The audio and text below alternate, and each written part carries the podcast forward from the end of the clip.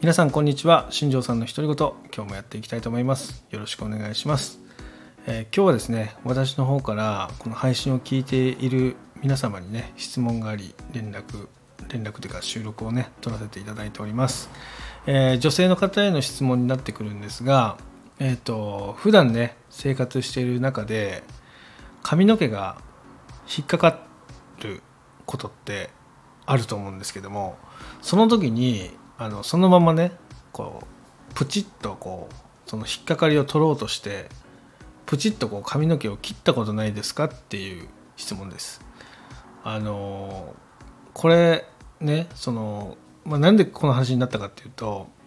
えー今ね他のスタッフがね担当してるお客様とね、えー話す機会がありましてで、その方がね結構あのロングヘアの方でですね、えーデジタルパーマをかけているんですよね。でうちの会社でかけたわけじゃなくて前にかけて、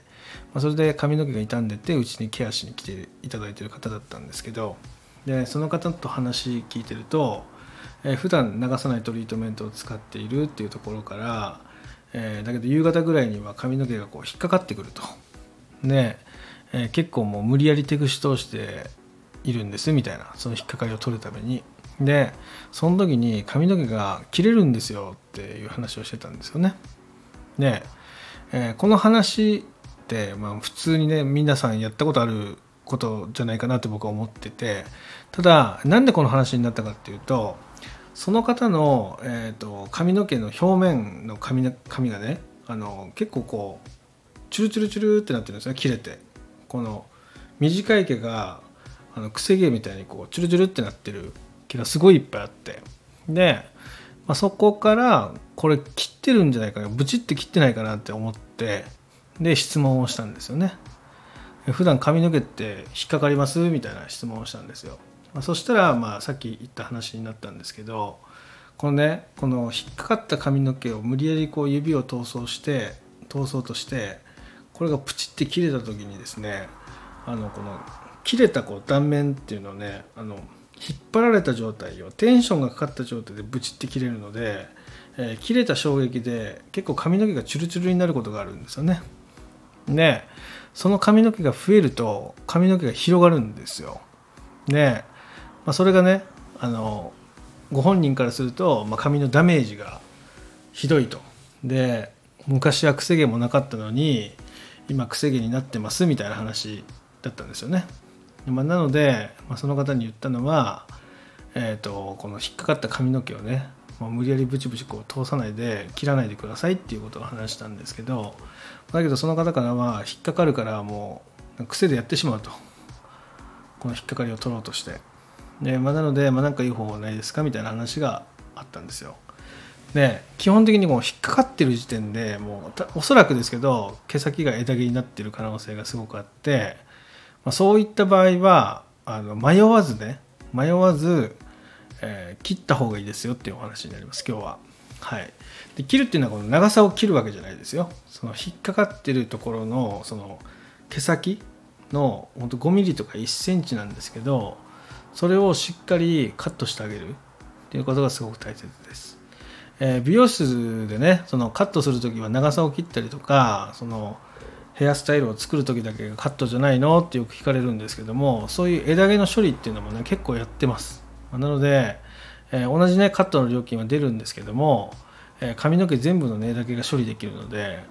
もうすごくね質感髪の手触りとかっていうのが上がるんですよね。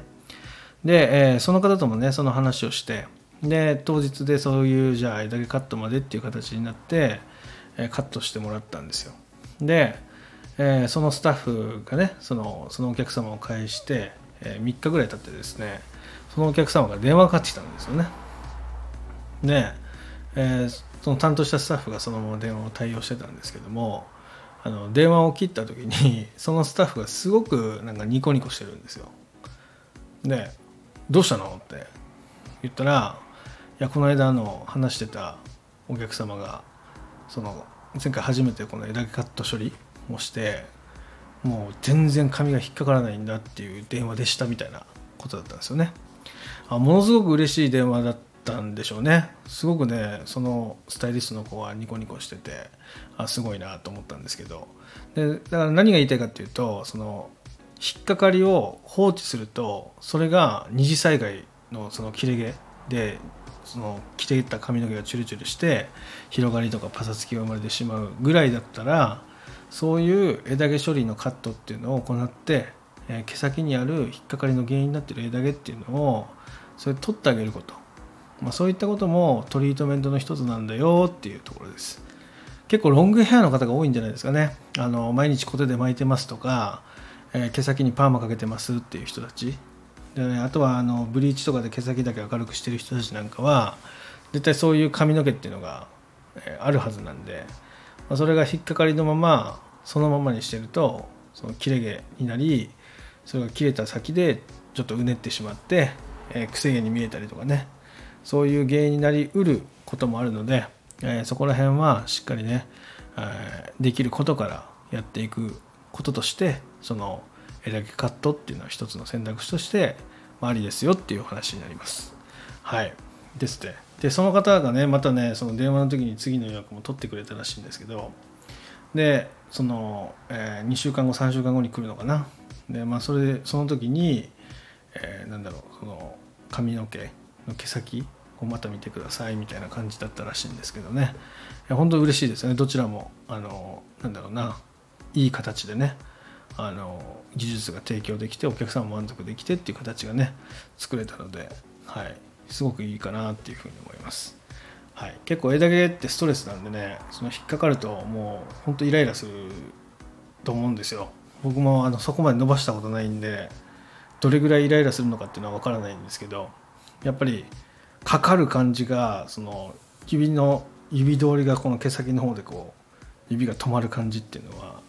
女性からするとかなりストレスなんだなっていうのは電話が来るぐらいなんであの感じました。なので、えー、そういう提案ってねなかなか美容師さんからしてくれないと思うんで枝毛だけ切ることできますかっていう、まあ、確認とか質問とか相談とかっていうのは、えー、してみてもいいのかなっていうふうに思います。はい、っていう話になりますね。はい、今